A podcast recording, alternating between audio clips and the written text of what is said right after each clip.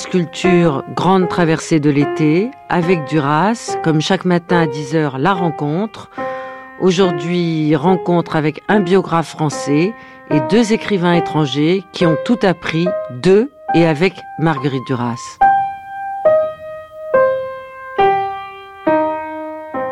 Enrique Villamata, Satik Raimi, merci infiniment d'avoir accepté d'être euh, réunis pour évoquer Marguerite Duras. Vous avez chacun une expérience très particulière euh, concernant Marguerite Duras. Alors on va commencer peut-être par Enrique. Enrique euh, a eu une relation plus que particulière avec Marguerite. Marguerite était votre logeuse, Enrique je, n'étais pas très conscient de que était euh, mal logé. J'ai seulement euh, cherché un, un, endroit pour euh, vivre et je n'avais pas de maison à Barcelone, que c'est ma ville natale. Et voyager à Paris pour voir des amis, de, des amis espagnols de Madrid, le cinéaste underground Adolfo Arrieta et son ami Javier Grandes, qui sont des amis occasionnels. Et, et quand Javier Grandes m'a dit qu'il a un champ de bon à la rue Saint-Benoît où il fait des peintures, je l'accompagne. Et le 5, numéro 5 de rue Saint-Benoît monte l'échalier et le troisième étage, je me trouve avec Marguerite Duras que je connaissais un peu, j'avais 20 ans, je la connaissais un peu pour les films qui en arrivé à l'Espagne, et un peu pour, parce qu'elle qu'elle était publiée par traduire à l'espagnol uh, par Carlos Barral, que c'est un grand éditeur espagnol de l'époque. Et alors j'ai parlé un moment avec Marguerite et je lui raconté, je ne sais pas, je n'avais pas de, de, de, de maison ou quelque chose comme ça. Et il m'a dit, euh, m'a ordonné, ordonné, m'a oui, ordonné, c'est bien dans son genre, m'a ordonné, m'a ordonné vivre, vivre dans la chambre d'Yvonne. Vous n'avez pas eu le choix, quoi. Euh, j'ai trouvé très naturel cet, cet ordre et j'ai pris possession de la chambre d'Yvonne et j'étais dans cette chambre des années. Combien d'années des, des, années, avec Deux des, années. avec, avec des, des petits euh, voyages à Barcelone, mais j'ai passé des années là. Mais je croyais que le prix, euh, comme j'ai raconté à Paris ne finit jamais, je croyais que le prix c'est symbolique. C'est, le prix c'est 1000 francs euh, par mois. Et je ne payais jamais. Euh, alors il y a un, un peu de problème parce que... Euh, vous étiez un idéaliste, vous pensiez que Marguerite allait vous loger gratos Oui, j'ai, j'ai, après euh, j'ai connu euh, qu'il euh, avoir des propriétés immobilières et, et mais j'ai pensé que c'est une chose symbolique, la chambre. Et de temps en temps, j'ai payé un peu seulement. Mais un peu la relation avec elle était, était comme ça. Un peu, un peu. Donc elle montait, euh, réclamait son argent. Quand j'ai remonté pour l'escalier, euh, j'arrivais au troisième étage, j'ai souvent passé sans faire de bruit, mais... En enlevant vos chaussures. Ouvrir la porte. Mais pardon, mais, pardon, mais je disais, mais tu me dois quatre mois, par exemple. Et je lui ai dit, tu es pardonné, je lui ai dit un jour, je te pardonne. Je comprenais seulement la première part de la, de la de phrase. la phrase. Oui. Vous faisiez semblant de comprendre la première partie Oui. de la phrase. Et c'est comme, il a passé le temps comme ça.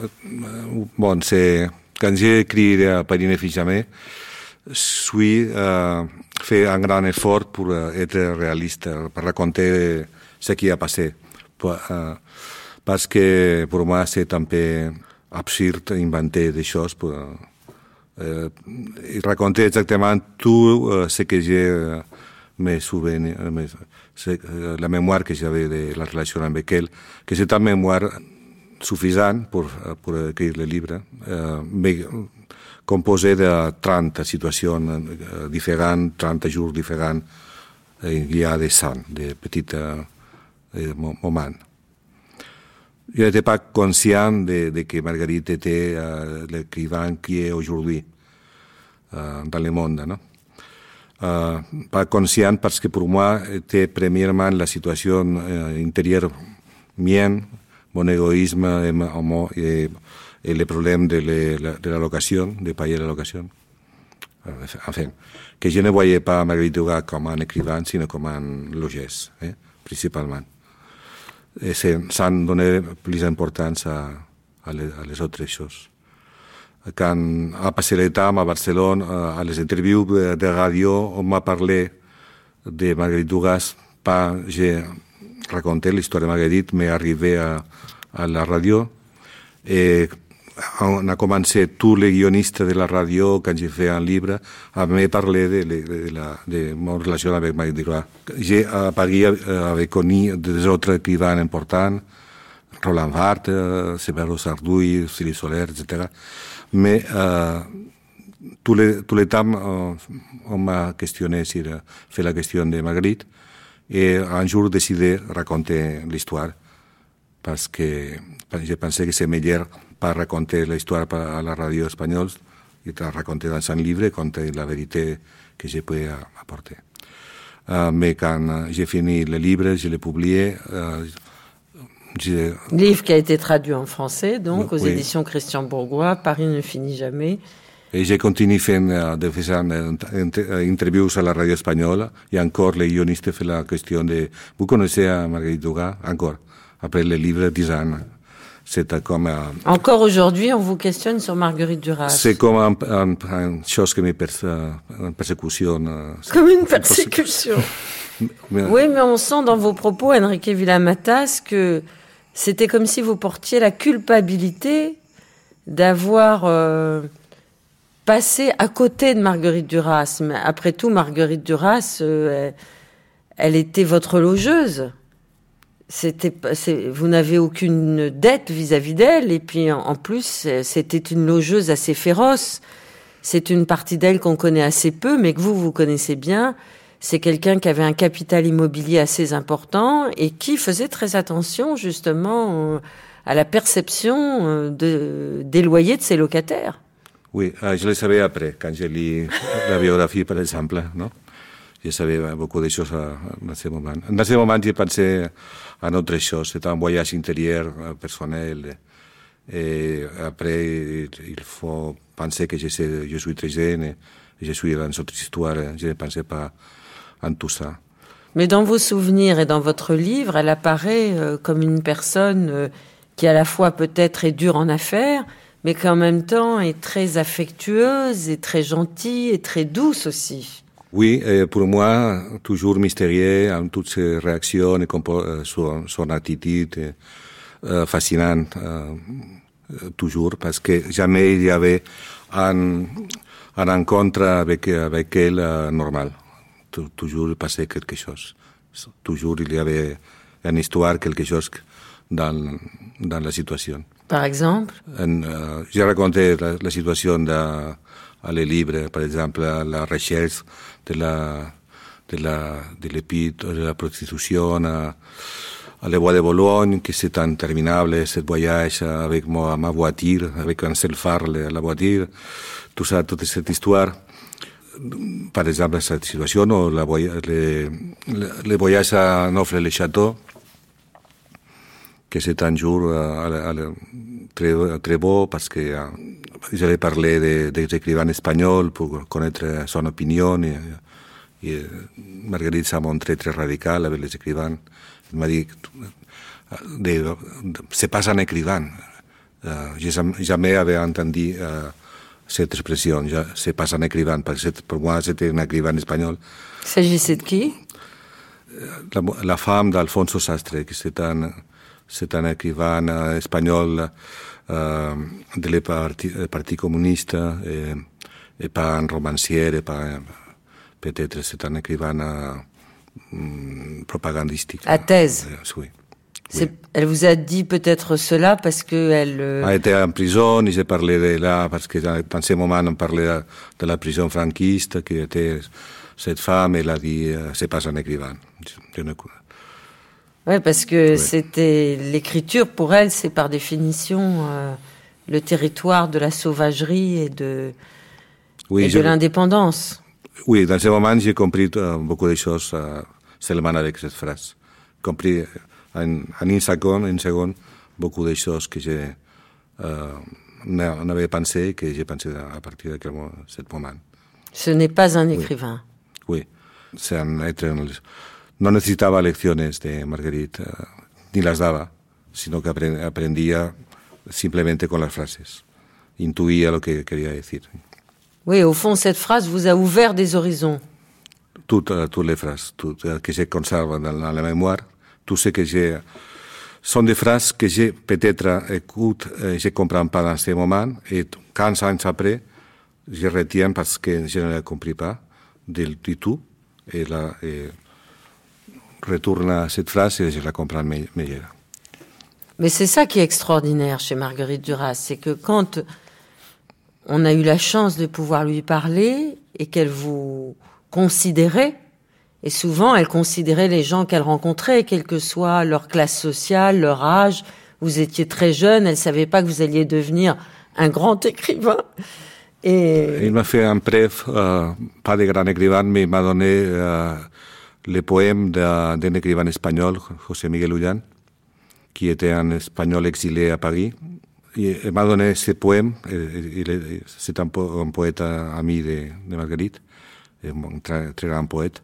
Il m'a donné les poèmes de, de Ullan à moi pour connaître ma, ma opinion sur les poèmes.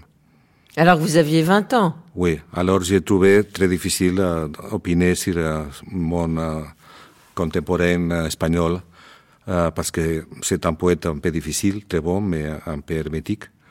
Et pour moi, c'est difficile de donner l'opinion à, à, Marguerite sur cette poète. Et j'ai pensé qu'elle était dans ma main, uh, selon l'opinion que je donne, uh, la publication des de, de livres de cette poète en français, etc. C'est une responsabilité que je n'attendais pas. Et j'ai passé un mois faisant la réflexion pour uh, qu'est-ce que je peux dire à, à Marguerite, parce que je ne peux dire rien, parce que je ne comprends rien des poèmes de mon poète espagnol. Après, à cet ami espagnol, Julian, je l'ai raconté ça. Et il a resté un peu pâlide de savoir que son avenir était dans ma main pendant un mois.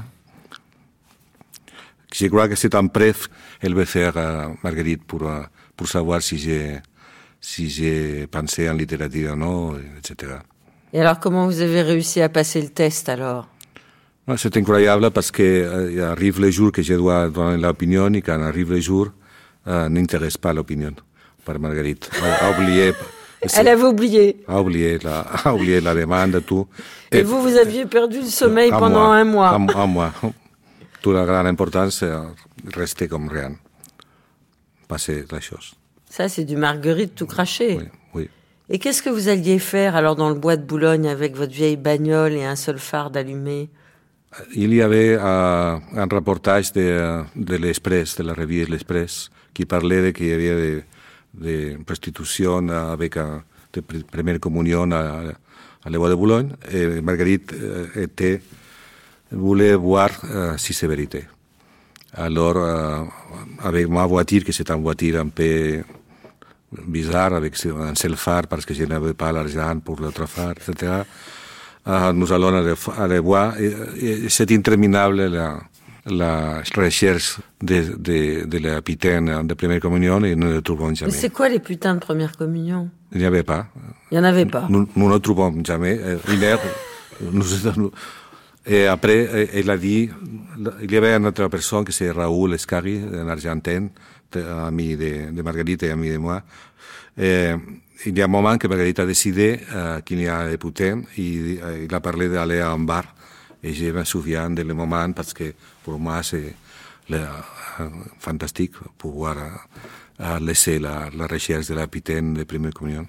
Donc vous êtes sortis de la voiture tous les trois Marguerite avec ses deux anges gardiens, oui, Raoul et Enrique. Avec les phares, l'unique phare. Et, et, et, alors vous avez rencontré d'autres putains qui avaient... Euh nous, nous avons qui n'avaient pas été baptisés, oui. qui n'avaient pas eu la communion. Non, jamais nous autres. Alors, je crois que Marguerite a parlé de que l'Express a fait un reportage faux parce qu'il il n'y a, a, pas de... C'est vrai, vrai qu'il y a cette chose. Mais Marguerite était oui. très fascinée par l'univers de la prostitution et d'autre part, c'était une grande journaliste, donc elle voulait peut-être euh, vérifier quelque chose euh, par oui. rapport à la vérité, la déontologie du journalisme, non? Oui. C'est ça, et c'est une déception en tout cas parce que, parce qu'il n'en a trouvé rien. Vous êtes revenu bredouille alors? Oui. Avec l'unique phare dans les fourrés du bois de Boulogne. Oui, cette histoire, je ne, je la voulais raconter dans le livre parce que j'ai pensé que c'était une histoire un, un peu... Euh, Onirique, mais même si elle est vraie. Mais c'est vrai, c'est comme ça. Est-ce qu'elle vous a offert euh, un repas après rue Saint-Benoît, après votre odyssée nocturne dans le bois de Boulogne pour les putains à communion Nous allons en, en var euh, de Montparnasse, de, la, de boulevard Montparnasse, euh, près de l'Edom, tout ça. Un bar. Elle était très drôle quand même, non? Oui, c oui. Elle était un peu rapia, mais elle était drôle. Oui, je n'ai cherché quelle explication parce que c'est comme, comme ça, non? Alors Attic, il a une autre relation euh, avec Marguerite Duras que vous, parce que vous, vous l'avez connue en tant que logeuse, et puis après, il y a eu un, tout un cheminement euh, avec Marguerite, un cheminement peut-être aussi dans votre œuvre à vous, et on y reviendra tout à l'heure. Mais Attic, c'est une autre histoire. Ah oui, malheureusement, moi, j'ai pas de. Il est trop jeune pour avoir connu Marguerite. euh, oui, moi, j'ai. C'est vrai que mon rapport avec euh, Marguerite, euh, enfin je l'appelle comme ça, Marguerite. Oui, ben on l'appelle, on l'appelle comme ça. Elle aurait aimé que vous l'appeliez. Marguerite. C'est plus à travers euh, ses films et ses livres, ses mots, et voilà. Mais euh, j'ai l'impression vraiment de l'avoir rencontré, de l'avoir connu. c'est vrai. Il y a un jour, une amie m'avait dit que heureusement que tu l'avais jamais rencontré parce que tu es tombé amoureux euh, d'elle et de devenir son amant. Je dis, oh, c'est vrai, mais la première fois quand j'ai entendu le nom de Marguerite Duras, c'était en 80, voilà, 1980, je venais juste de rentrer de l'Inde après un an, un an et demi d'errance là-bas, en Inde. Je rentre, euh, je rentre à Kaboul. C'était en pleine guerre afghano-soviétique. C'était vraiment le début. Et là, je, je fréquentais euh, le centre culturel franco-afghan. Et un jour, dans, dans le programme Cinémathèque, je vois un titre extraordinaire, Hiroshima, mon amour. Et en persan, c'est encore plus beau. Je m'excuse. Alors dites-le. C'est Hiroshima Eshkeman. Ah ouais, c'est beaucoup plus beau. Ah, c'est, c'est, elle va me, bon, elle me pardonne pour dire ça, mais, mais vraiment, parce que je sais pas, c'est, c'est peut-être la prison de chez ou mais, bon, okay, beaucoup, c'est, c'est, voilà, c'est, et je suis allé euh, voir ce film oh, dès les premières images, j'étais embarqué dans ces, deux corps entrelacés, et puis cette poussière qui, sur ces deux corps, et puis cette poussière qui se transforme en une sorte de sueur, et puis ce deux corps. Et puis, et puis, euh, ce dialogue magnifique, et cette, cette voix d'Emmanuel Riva. Et évidemment, je, je comprenais pas très bien donc le, sens de dialogue. Enfin, je parlais très très mal le français, je comprenais mais cette sonorité, et puis ces dialogues et ces images, ça y est, j'étais ailleurs. J'étais vraiment ailleurs dans l'amour et dans le désastre. Voilà. Je me rappelle, je suis sorti complètement euh, sonné de ce, de, ce, film. Et j'avais un ami, un ami euh, très cinéphile, et, qui était aussi critique du cinéma. C'était le frère d'un des grands chanteurs afghans. Et tout de suite, je l'ai appelé. Je dit, bah, il faut que tu, tu viennes voir ce film. Donc, euh, et quelques jours après, et enfin deuxième séance, on est allé le, voir. Alors lui, il parlait pas le français, bien sûr. Elle dit bon, tu me traduis. Alors, je me suis lancé de, de traduire. Ce, alors, je comprenais pas et j'ai inventé justement ce dialogue. je disais n'importe quoi comme ça. Donc, euh, et le film terminé, me suis dit, dis donc, tu, parles très bien le français. J'ai dit oui. Et quelque temps, par hasard, je suis tombé sur la traduction de, de scénario Hiroshima mon amour, euh, traduit par les Iraniens. Et je n'oublie jamais, parce que déjà la, couverture et même ce, livre euh, un peu abîmé. Alors, évidemment, ensuite, je suis mis à lire, à lire, et puis j'ai trouvé justement un exemplaire de, de, de ce livre en, en français, mais enfin de, de, ce scénario, Et je lisais en même temps, j'apprenais par cœur comme ça le dialogue et et voilà, c'était comme ça, c'était la, première fois que j'ai connu. Bon, pour moi, c'était Alain René, mais avec le, scénario de Marguerite Duras. Et par contre, dans le livre, notamment dans, la traduction euh, persane, donc dans l'introduction, justement, le, traducteur expliquait vraiment à quel point euh, Marguerite Duras avait travaillé avec Alain René, et bon, c'était un travail euh, très très proche deux. Donc euh, voilà. Et je dis bon, et je, ensuite je me posais, mais est-ce qu'Alain René, Alain René pourrait faire un tel film sans scénario de Marguerite Duras? Donc à l'époque, je me posais la question. Bon, je connaissais pas très bien le monde du cinéma. Puis, voilà. Et alors justement, quand pour la première fois vous avez eu la traduction française de Hiroshima, mon amour, vous avez donc commencé à apprendre le français grâce à Hiroshima, mon amour. Alors, ce qui était extraordinaire, c'est que, ce que vous aviez inventé était-il ah, vrai ah, C'est ça, ça, je, je vous jure. Ah non, non, vraiment, c'est, que je, je, je, lisais la traduction, je dis, j'étais pas très loin, hein. j'étais très très fier de moi, à vrai dire. Et je comprenais, mais peut-être, je sais pas, c'était cette, cette sonorité, c'était ce thème, c'était, c'était extraordinaire. Et ensuite, en 85, j'arrive en France, donc euh, comme exilé, comme euh, j'ai eu mon asile politique au Pakistan. J'ai quitté l'Afghanistan la deuxième fois en 84. Après, euh, et puis je suis arrivé en France, c'était 30 mars 85. Et partout dans les vitrines, je voyais l'amant de Marguerite Duras et le prix Goncourt. Bah, bon, ça y est. Donc à cette époque, euh, je touchais l'allocation de, de, de, de, réfugiés politiques en, en, en France. C'était, je sais pas, 900 francs, quelque chose comme ça. Et le livre, ça coûtait 59 francs. Alors là, c'était, beaucoup trop cher pour vous. Pour moi.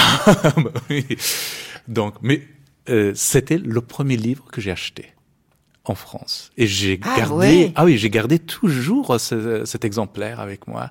Il y a plus de notes de moi euh, dans, les marges de livres que l'écriture de Duras parce que il y avait tant de mots que je, je cherchais dans le dictionnaire et puis et moi, je voulais pas aller dans une alliance française pour apprendre euh, la langue française. Je voulais pas aller non plus dans un centre euh, linguistique. Je voulais apprendre le français à travers la littérature. Et pour moi, c'était ce livre de Duras, vraiment. En même temps, je me rappelle, ensuite, je devais acheter aussi un dictionnaire, donc j'ai euh, Petit Robert, donc je l'ai acheté, je pas, en, en, occasion, je me rappelle. Et ça, les deux, je les ai. Et, et, je me suis mis à apprendre le français vraiment avec l'amant de Marie Duras. Mais déjà, la première phrase, euh, un jour, j'étais déjà âgé. Paf, euh, une phrase comme ça, avec cette sonorité, tout ça.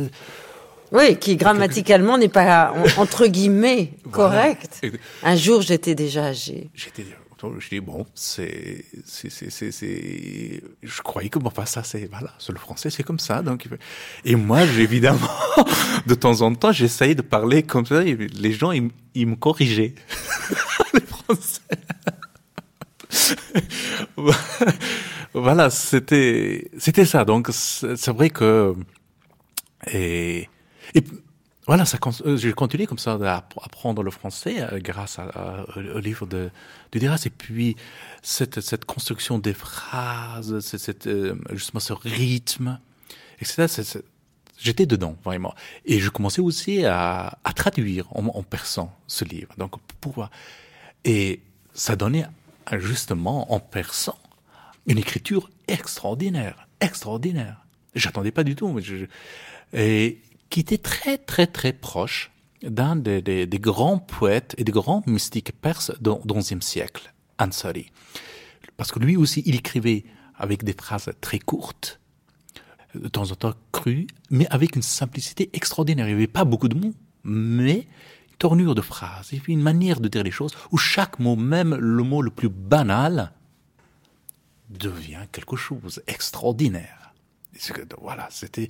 Moi, j'étais fasciné par, par cette écriture. Et tandis que dans notre langue, maintenant, des phrases sont des phrases interminables, euh, un paragraphe, une page, euh, comme ça. Donc, et j'étais déjà assez impressionné par euh, ce, cet auteur perse. Et quand j'ai lu, j'ai découvert Duras. Et puis quand j'essaye de traduire Duras en persan, alors là, pour moi, c'était du bonheur. Voilà, c'était, c'était des choses comme ça, donc avec, avec, elle. Mais, c'est très important, c'est fondateur. Oh oui. Et, ça prouve que la langue de Duras est une langue qui permet d'accéder euh, hmm. à l'universalité de la langue française. C'est pas pour rien qu'elle disait qu'elle aimait et qu'elle idolâtrait Racine. Ouais. Oui, voilà. Et en même temps, elle violente la langue bah française. oh, c'est ça qui est extraordinaire. Voilà, ça c'était l'autre choc avec, avec Duras, c'était quand euh, j'écris euh, mon dernier livre, euh, euh, Sang et Sabour, Père de patience qui a eu le prix Goncourt. Vous êtes comme Marguerite Duras. Hein vous avez fait la même chose que Marguerite. Oui, c'était parce que là, du coup, moi, ensuite, j'ai connu justement. Peut-être il y a quelqu'un qui est en train de tomber amoureux de la langue française en lisant votre livre, parce que, comme vous, quand vous étiez jeune, arrivé en France. Et quand j'ai, évidemment, ensuite, j'ai découvert les dernières œuvres de Duras dans la maison de, chez POL je sais pas, parce que c'est lui qui, par exemple, a écrire, et puis d'autres, de, euh, de, la douleur. Vous êtes chez le même éditeur. Voilà. Et puis moi, j'étais vraiment, j'étais fasciné par par ça au début. Bon, enfin, à l'époque, je n'écrivais pas du tout. Moi, je, m'étais orienté vers le cinéma pour faire du film, etc. Parce que je me sentais incapable d'écrire en français. Et puis je me posais la question d'écrire en persan. Quoi bon. Donc, il y avait ça. Et puis l'autre chose, c'est que la maison PEL a été fondée justement en 84. Parce que la même année que Duras a eu le, prix Goncourt, et puis euh, voilà, c'était et même année que j'ai quitté l'Afghanistan, donc c'était comme disait Andy Breton, des hasards objectifs quoi pour moi c'était. Et puis voilà, mais en concernant, je reviens à, mon euh, oui à mon dernier livre, il y a un passage sur la mouche. Enfin, il y a une mouche qui entre dans dans la bouche de, de cet homme paralysé, etc. Qui. Il y a toute une histoire de cette mouche qui sort de sa bouche. Bon, je l'ai écrit, c'est fini. Mais comment je l'ai écrit? Alors c'est parce que à ce, moment-là, j'étais à Kaboul en 2006. Il faisait chaud, et encore il y avait les, mouches de partout. Alors en Afghanistan, il y avait des mouches partout. Il y avait une mouche qui m'embêtait. Alors là, j'étais en train de travailler j'essayais de, l'écraser, j'arrivais pas. Alors que je me suis mis derrière l'ordinateur et je l'ai tué dans, dans le roman. Voilà, c'est tout. Mais plus tard, quand j'ai lu écrire, alors là, j'étais halluciné. Donc quand justement, elle attend Michel Porte, elle entend justement l'agonie d'une mouche. Elle est là, elle regarde, elle regarde cette mouche comment mourir. Et quand Michel Porte euh, arrive et lui parle justement de cette mouche, et Michel Porte, elle se met à rire, elle, dit qu'elle a un fou rire. Elle croyait que Marguerite Duras est devenue folle. Elle disait, non, la, la littérature, c'est ça, d'écrire la mort d'une mouche. La mort d'une mouche, c'est une, c'est la mort. Et cette mort n'existe qu'à travers mes mots maintenant. La littérature, c'est ça. J'étais fasciné. Et moi, j'ai eu connaissance de d'écrire plus tard. Mais c'était, j'étais aux anges. j'étais fier. Vraiment. Donc, votre inconscient a retrouvé la mouche de Marguerite Duras à l'intérieur de l'écriture de votre dernier roman. Voilà. Ouais. Et c'est drôle parce que vous dites tous les deux, euh, Enrique Villamatas, vous avez dit tout à l'heure euh, à propos d'un poète, euh, elle vous a dit cette phrase qui vous a beaucoup marqué, ce n'est pas un écrivain. Atik Raimi dit la mort d'une mouche, c'est de la littérature puisque par mes mots ça devient de la littérature. Au fond, est-ce que pour tous les deux, elle vous a pas ouvert une compréhension euh, très profonde et très radicale de ce que signifiait la littérature et être écrivain. Enrique. Oui, euh, cet épisode de la mouche euh, m'a frappé beaucoup quand je l'ai lu, euh, comme beaucoup de lecteurs. Euh, je crois que démontre l'épisode, l'écriture de Marguerite dans cet épisode de la mouche, la liberté, la liberté totale pour écrire. C'est-à-dire que tu peux faire ce que tu veux sans, sans peur. Tu dois écrire comme tu peux. et si tu veux dire que la, la, la littérature c'est la mouche, parce que je crois que dit quelque chose comme ça. C'est-à-dire c'est la mouche. Euh, bien, si, c'est comme le commencement de Kafka de la Métamorphose. euh, la première phrase, tu peux faire des choses seulement. Euh, lire, continuer lisant le livre de Kafka, ou bien fermer. Euh, des options seulement. Et avec la littérature de Marguerite seulement passe qu'il y a un lecteur amoureux et lecteur avec de haine à sa littérature. Il n'y a pas de situation intermédiaire, que je dis. o aimes beaucoup la littérature de Marguerite tu n'aimes pas euh, et la détestes. C'est la deux possibilités. Je suis dans, dans le côté Marguerite, évidemment. Uh, je crois que ce que tu, as vu dans l'épisode de Mouche, la liberté, il y a un jour qui, qui arrive à tous les écrivains qui, qui, qui voit, uh, l'écrivain voit qu'il peut, que c'est l'espace de la liberté maxime, uh, ce qu'il peut, il peut écrire. Mm -hmm. Par exemple, si tu écris par un journal, un article périodistique, euh, journalistique, peut-être tu dois, euh, si tu parles de Sarkozy, tu ne peux dire que Sarkozy c'est un homme très grand de, de, no? de satire. Mm. Uh, mais uh, si avec, avec ton texte, c'est l'espace maxime de la liberté. Mm. Et peux dire quelque chose. Mais uh, Marguerite, c'est impossible d'imiter parce que c'est comme tous les grands écrivains. Si tu fais l'imitation et tu dis les mouches sont la littérature, tu es perdu parce que c'est une invention. C'est une phrase très courte et très uh, comme, comme choc, comme, mm. je crois. C'est comme parler à, à Marguerite en, en occasion. No? Mm. C'est vrai que quand on lit justement Duras, euh, justement, on, moi j'ai compris qu'est-ce que la littérature, c'est-à-dire qu'est-ce qu'écrire, écrire, c'est justement cette liberté. Voilà avec, avec elle, avec ce, avec cette écriture, avec avec on, on, peut se permettre justement aller euh, très loin, très très loin. Avec, euh, mais bon, en même temps, c'est le danger. Et puis parce que euh, soit on tombe dans des sortes d'imitations assez ridicules. Donc, et, et soit elle, elle, ouvre justement un chemin, un chemin qui, qui nous donne notre propre liberté. Et avec Duras, c'est, avec certains auteurs, évidemment, on tombe dans une sorte de, d'imitation. Mais avec Duras, justement, on, petit à petit, on, on se met sur un chemin. Elle nous montre le chemin, mais à un moment donné, elle, elle nous lâche. En même temps, elle mmh. épuise la langue. Elle mmh. emploie un vocabulaire euh, assez restreint. Euh, elle essaye d'arriver à l'essence même de la mmh. langue. Oui, je crois qu'il est. Il n'y a jamais d'affêterie chez Duras. Oui. Ah non, ah non, non. Il n'y a jamais de complications inutiles, de verbiage, de. Elle va toujours droit à l'essentiel. Vous oui, parliez de la mouche, mmh. mais. Voilà, ouais, ouais. Uh, il n'y a pas, il y a, il y a une construction littéraire uh, mm. et directe. Uh, je me souviens de Samuel Beckett, hein, que c'était de, sa, mm. de sa génération, qu'il respectait, se respectait mutuament. Euh, en Beckett, il, il parle de, de, le jour qu'il découvre qu'il n'est pas James Joyce, qu'il est un imbécile, et, et décide d'écrire comme un imbécile et trouve sa, sa poétique parce qu'il il laisse toute cette charge de, de solennité, tout ça, que, que c'est un, un grand uh, lastre pour la littérature. Beckett disait, pour, pour définir le monde, pour raconter le monde, on a besoin que de 200, 300 mots.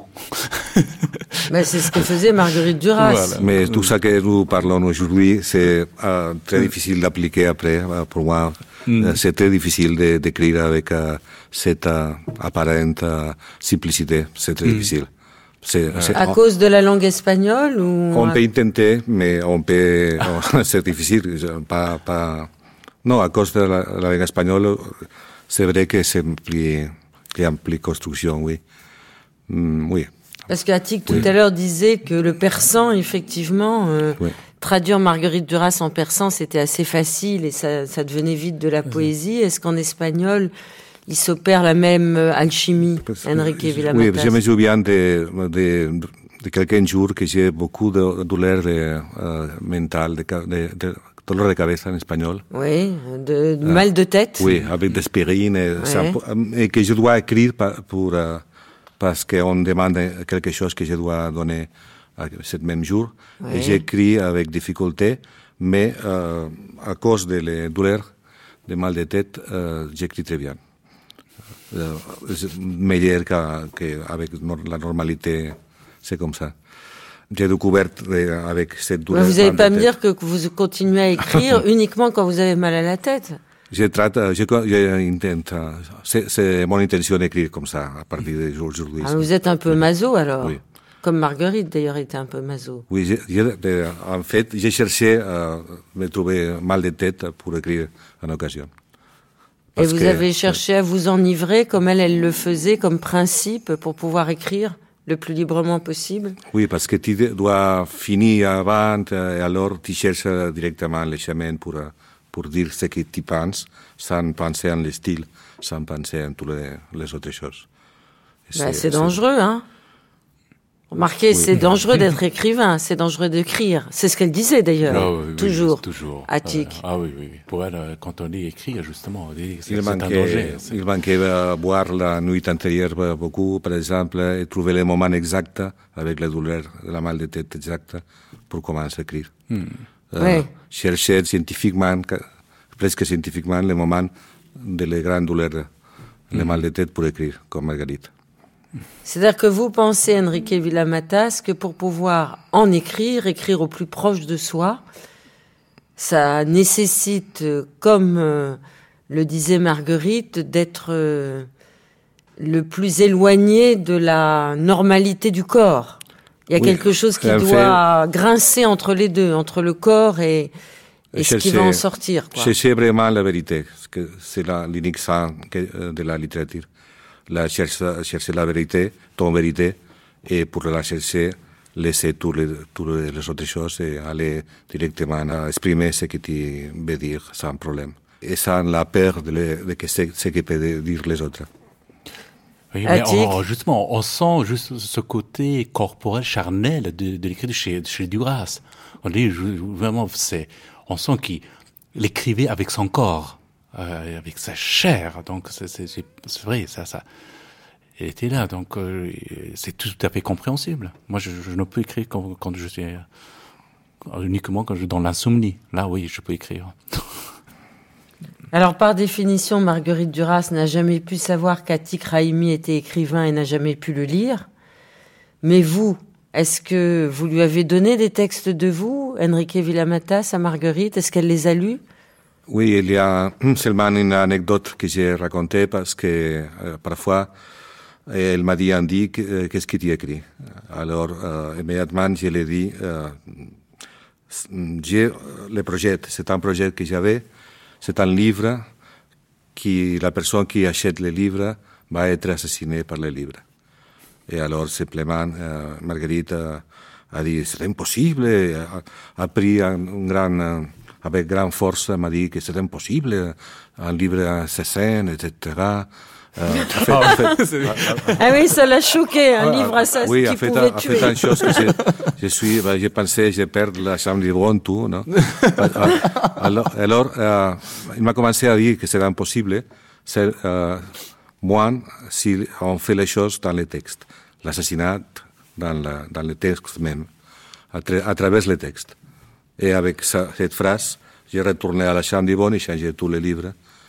Et compris que le livre a- doit assassiner le lecteur, mais par un effet littéraire. Effet. Ouais. C'est un manuscrit qui passe de, de, de lecteur en lecteur. Tous les lecteurs qui lisent ce manuscrit meurent après li- lire le manuscrit. Et le manuscrit, c'est dans le centre de le livre, et les livres provoquent l'assassinat de, de, de l'électeur. C'est plutôt ça, borgésien que durassien, ça, non? Après, euh, vous lui avez soumis oui. ça, Marguerite? Mais je ne connaissais pas à Borges, à Borges en ce moment.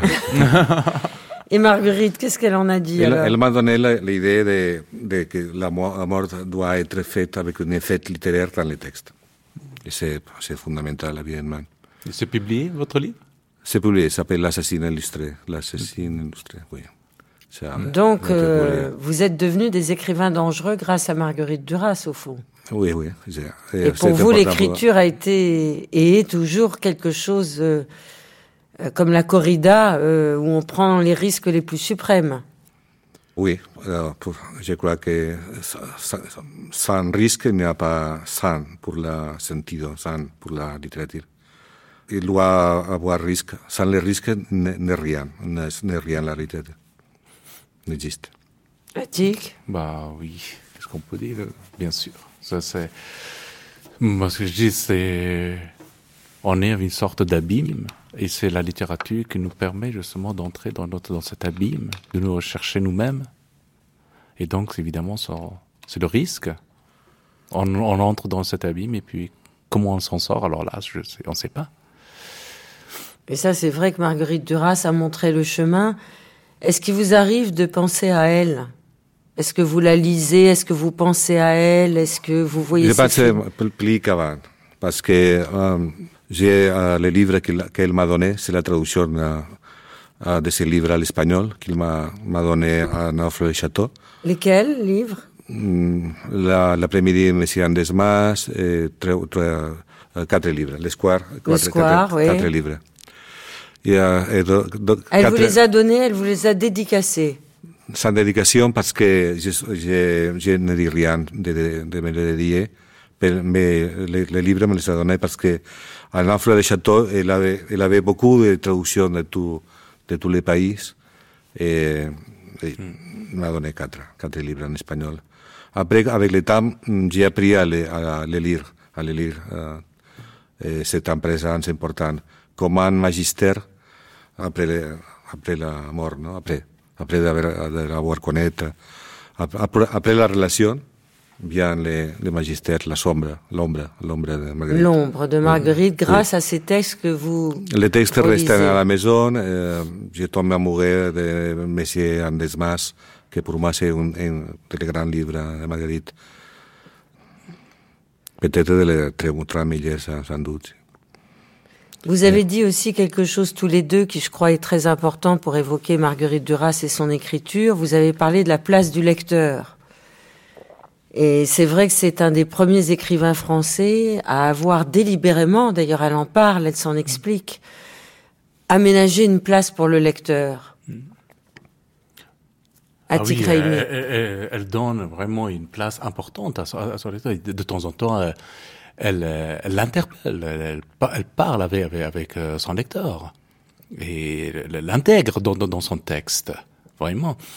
Et elle en parle. C'est et le vouvoiement dans son texte, donc qui, qui moi je connaissais pas, par exemple, à, à, quand j'écrivais mon mon premier roman Terre et cendre, euh, la maladie de la mort. Et justement, dans cette maladie de la mort, il y a un vouvoiement extraordinaire que d'un seul lecteur, ils se sont justement, ils sont agressés, parce qu'il devient, si on, si on lit à haute voix, évidemment, dans le euh, l'auditeur devient justement ce personnage. Donc, euh, oui, je crois que c'est peut-être parce qu'elle était dans ce mouvement de, de, des années 50-60 où vraiment, à un moment donné, euh, oui, le lecteur petit à petit devenait justement un personnage dans les livres, hein, dans, dans l'écriture. Donc, elle était dans ce mouvement-là. Donc, euh, eh oui, mais par contre, elle, elle allait très loin. Elle allait très très loin. Dernière question à vous deux, euh, Enrique Villamatas et Atik Raimi. Aujourd'hui, en France, euh, en 2009, Marguerite Duras continue à être lue, continue à être étudiée, mais cependant, elle ne bénéficie plus de l'attrait, de la séduction qu'elle a exercée, notamment Attic, quand vous êtes arrivé euh, de Kaboul euh, mm. et qu'elle venait d'obtenir le prix Goncourt, Elle a passé toute sa vie d'écrivain, euh, la très grande partie de sa vie d'écrivain à être complètement méconnue, à avoir des tirages très faibles, à avoir très peu d'argent, à vivre dans des conditions très modestes. Ensuite, il y a eu l'explosion. Est-ce que vous pensez que cette période un peu difficile par rapport à son écriture et ses livres euh, va cesser? Est-ce que est-ce qu'il faut relire? Est-ce qu'il faut découvrir Marguerite Duras et pourquoi? Enrique Villamatas. Euh, bah, la perception est qu'elle est plus liée qu'avant. Je viens de, de Dublin, à l'Irlande, et, uh, et me je me trouvais avec des personnes qui voulaient parler avec moi, fascinées par la littérature de Marguerite à Dublin et à, et à Ah, en Irlande, on la lit beaucoup. Oui. À Portugal, euh, le mois dernier, à Porto, euh, on m'a trouvé des personnes qui m'ont venu à parler de Marguerite. On vous oblige à parler toujours de Marguerite Oui, mais je, je suis fasciné. Plus que de vous. Non, mais je me, je me trouve, je, je me trouve avec beaucoup de, de lecteurs de Marguerite à, par le monde.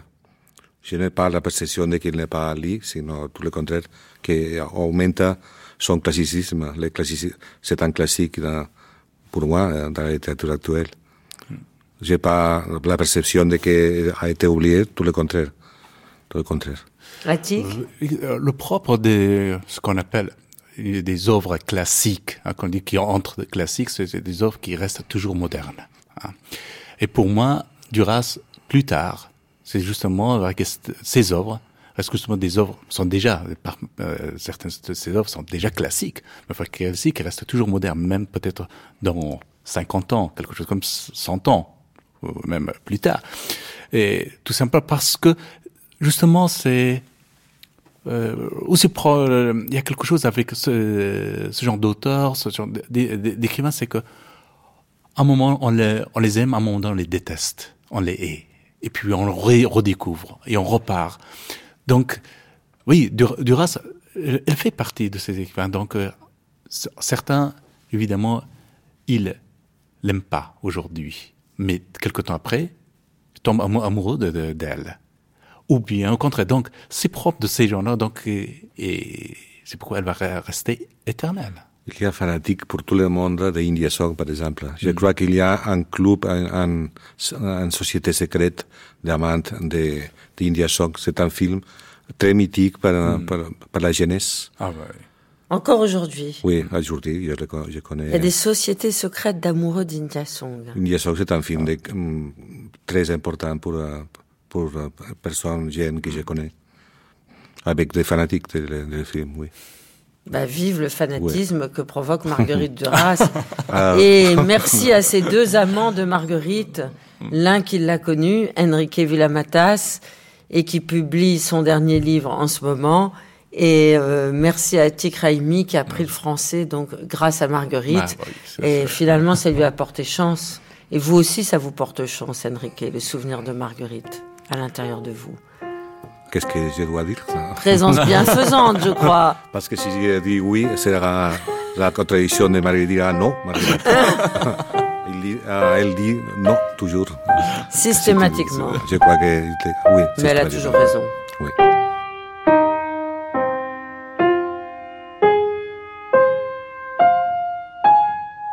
Jean Vallier, vous êtes le dernier biographe de Marguerite Duras. Et quand vous avez commencé cette entreprise d'essayer de démêler les faits de ce que Marguerite Duras a rêvé ou a inventé pour sa propre écriture, vous ne vous doutiez pas dans quoi vous vous précipitiez. En effet, j'étais un peu naïf. Je savais que ça allait être compliqué, surtout que je m'étais imposé de retourner un petit peu à l'histoire telle qu'elle a été vécue plutôt que telle qu'elle a été écrite. Donc il a fallu commencer à mettre tout à plat et aller dans les archives, mais en même temps c'était un vrai voyage de plaisir, si j'ose dire, parce qu'on retrouve les racines, les grands-parents, tout ça, c'est fascinant. La campagne française, le, sud-ouest pour le père, le, le nord-pas-de-Calais pour la mère. Mais effectivement, je ne pensais pas que ça allait prendre autant de temps. Mais à partir du moment où vous mettez le nez vraiment dans les documents, il n'est plus possible d'en sortir. Et la voix de Marguerite, je l'entendais constamment. J'ai relu à mesure toute l'œuvre, évidemment, et tout ce qu'elle m'a dit, parce qu'on se connaissait tout de même assez bien. Mais il fallait constamment me méfier, essayer de retrouver la vérité, au-delà de ce que il y avait été un petit peu quelquefois question de dire la vérité dans son autobiographie, mais on se rendait compte à la lecture que peut-être les, dates déjà ne concordaient pas. Donc à partir des dates, en fait, on peut vraiment remettre de l'ordre dans, dans cette vie qui a été, comme vous savez, vraiment extraordinairement bien remplie. Sa vie est effectivement un roman depuis sa naissance jusqu'à son dernier soupir. Et ce qu'il y a de remarquable dans votre travail, c'est que vous avez opéré la césure entre ce qui lui est véritablement arrivé et ce qu'elle a nourri à l'intérieur de ce qu'elle a vécu pour pouvoir en faire écriture. C'est ce qui est intéressant dans le fond, puisque bon, évidemment, il y a l'appétit de savoir si Marguerite Duras a des secrets, si elle a caché des choses de sa jeunesse ou de son enfance. Mais disons qu'on ne va pas très loin dans cette voie-là. Ce qui est intéressant, justement, c'est de voir comment elle s'est nourrie de tous ces faits comment elle a pu fantasmer son enfance, son adolescence. C'est ça qui est intéressant, parce que vous le retrouvez magnifiquement traduit dans la, dans, la prose poétique, dans, dans le travail d'écriture. Et ça, c'est peut-être l'essentiel du travail d'un biographe, d'essayer de pas séparer la vie de l'œuvre. En tout cas, c'est comme ça que j'ai été guidé, disons. Mais dans le fond, par mon admiration, parce que je dois confesser que je connaissais très bien son œuvre théâtrale et son œuvre filmique, je connaissais un peu, j'avais lu évidemment ses livres, mais pas d'une manière très attentive. Par exemple, pour le ravissement de l'Olvestein, j'étais peut-être passé à côté de beaucoup de choses, et surtout des, racines de, de, ce qui était le substrat, de ce qui a fait qu'elle est arrivée à fantasmer cette, cette histoire extraordinaire qui ne lui est pas rattachée directement, mais disons que toute son expérience, toute la manière dont elle a trituré sa vie, dont elle a, elle a réécrit tout ça dans son imaginaire, on le retrouve dans ses livres, et c'est ça qui est intéressant, évidemment. Les racines de l'Olvestein euh, sont-elles, comme elle l'a dit elle-même, euh, à trouver dans une patiente qu'elle a rencontrée et à partir de laquelle euh, elle a fantasmé? Je pense que oui, je pense que là, parce qu'elle était arrivée à un moment où elle avait, c'était un tournant de sa carrière où elle avait déjà affirmé son style, affirmé sa réputation, puisque dans le fond, elle était toujours très angoissée de savoir si on allait la lire. On a un portrait de Marguerite Duras d'une femme euh, autoritaire à la fin de sa vie, qui peut parler très haut, qui est reconnue. C'était pas le cas dans les années 50-60. Donc, euh, c'est 1965. Elle a je pense effectivement rencontrer cette jeune femme. À cette époque-là, elle avait déjà écrit le barrage contre le Pacifique, donc un peu évacué le personnage de la mère, qui est si tellement important, et elle a pu euh, fantasmer carrément la vie de cette jeune femme qu'elle rencontrait, soi-disant dans un bal, euh, dans un asile psychiatrique, qu'elle a pris chez elle, dit-elle, toute une journée. Et à partir de là, elle a eu euh, le motif, disons, puisqu'elle elle a toujours dit qu'elle commençait ses romans, en particulier, avec une idée, un personnage, un lieu, un motif comme tous les romanciers finalement. Donc ça lui a ça lui a permis de bâtir là-dessus. Mais je pense que s'il intéressait euh, un peu ce qu'on retrouve dans la menthe anglaise dans beaucoup de ses ouvrages, c'était essayer de comprendre euh, comment on peut devenir non pas fou puisque le mot n'est pas vraiment prononcé, mais disons hors des, des circuits mentaux normaux. Ça, c'est ça qui l'a fasciné. Donc à partir de là, euh, il y a des choses de sa vie personnelle, probablement en particulier son angoisse à elle de pas de perdre la raison, mais elle avait tout de même peur de, la folie, comme vous le savez. Marguerite Duras a-t-elle rêvé sa vie? Je pense qu'elle l'a, elle l'a en partie rêvé. Je me demande si c'est un mot qu'on peut employer. Tout est parti du réel. Il y a une chose qui est très frappante quand, quand vous allez, par exemple, en Indochine, c'est de voir à quel point dans la prose du barrage contre le Pacifique, vous retrouvez des notations euh, de, de, de, temps, de température, d'hygrométrie, qui sont absolument ce que vous éprouvez sur le terrain. Donc elle, elle a eu toujours ce don de transformer des sensations, le, le moment qu'on prend au vol, les moments, les moments importants ou pas importants, où on se dit tiens, je suis en vie. Elle, elle a eu cette expérience très très jeune de se sentir en vie au bord de la mer, par exemple, et de faire le bilan ça revient dans son œuvre, à partir de la vie tranquille. Donc, elle a, à partir de là, je pense qu'elle elle, a pu fantasmer, mais à partir d'éléments qu'elle avait vraiment ressentis. Alors, il y a évidemment tout son parcours de petite fille qui se croit pauvre, qui se croit mal aimée. Je dis qui, qui se croit parce que finalement, quand on fait le bilan, c'est pas tout à fait la réalité des rapports avec la famille, avec sa mère en particulier qui était une femme euh, autoritaire et complexe, mais pas du tout une, une maman non aimante, comme elle, a, elle en a fait un personnage un peu différent. Mais ce qu'on peut dire à ça, si elle a besoin d'être défendue, c'est qu'elle a dû le ressentir, qu'à un moment dans sa, et plus, plus on avance en âge, en fait, plus elle le régurgite d'une manière fantasmée. C'est ça qui est intéressant. Ça elle n'a pas fait de bilan euh, logique de sa vie à, à aucun moment de sa carrière. Jusqu'à la fin, l'amant de la Chine du Nord, c'est complètement fantasmé. Ça pose quelques problèmes. Que signifie pour vous euh, vivre avec Marguerite Duras? Car faire une biographie comme vous la faites, c'est vivre avec elle. C'est pour moi c'est un c'est un peu un devoir d'amitié parce que Très curieusement, j'ai rencontré tout de même pas mal d'écrivains, puisque j'en ai invité à New York pour faire des conférences ou des colloques, des interviews en public, ce genre de choses. Avec Marguerite Duras, ça a été un contact plus profond, plus immédiat, donc une espèce de d'entente. Euh, il n'y avait pas de parole entre nous à ce sujet-là, mais elle me disait à la limite je t'aime bien, mais c'était c'était ça. Donc je trouve que vous ressemblez au vice-consul. à force de travailler sur Marguerite Duras, vous en devenez un des personnages peut-être. Je ne sais pas. Ça, ça c'est très dangereux. J'essaie de garder la distance parce qu'il y avait une chose qui protège dans ce cas-là, en tout cas dans mon cas, elle avait un sens de l'humour tout de même très développé, du comique pas toujours de l'humour vis-à-vis d'elle, mais du comique des situations, du comique des situations dans la vie. Donc finalement, euh, de temps en temps, je lui, d'ailleurs, je lui parle, vous savez. Je non. oui, oui, je lui parle, elle me répond.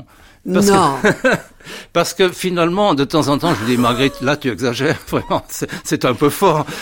Donc, c'est une espèce de relation amicale, si vous voulez, qui, qui me conduit. Et en même qui continue encore maintenant. Et qui continue, absolument. oui, parce que c'est ça le miracle, dans le fond, j'ai de la chance.